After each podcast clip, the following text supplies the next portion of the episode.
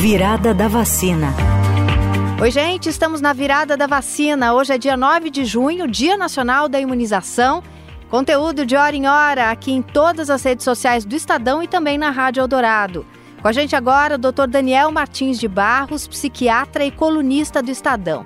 Ele vai falar para a gente sobre a importância de se ouvir jornalistas e médicos que escrevem sobre saúde para assim deixar de lado qualquer medo sobre as vacinas. Quando a gente fala de vacina, muita gente fica desconfiada, receosa, porque fica assim com medo, né? Não sei o que, que tem nesse frasco aí, que vão injetar dentro do meu corpo, eu não sei como é que foi feito, como é que foi desenvolvido.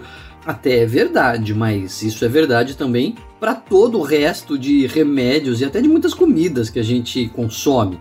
Né? A gente não está lá é, na fábrica, a gente não está lá no laboratório vendo como que aquele analgésico foi desenvolvido ou como que aquele alimento foi preparado, aquele comprimido, como é que ele foi feito.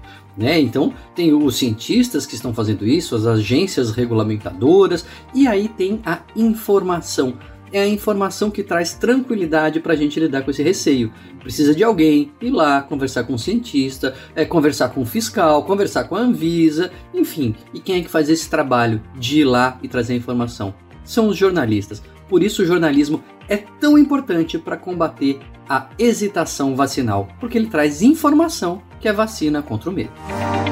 Você ouviu Virada da Vacina.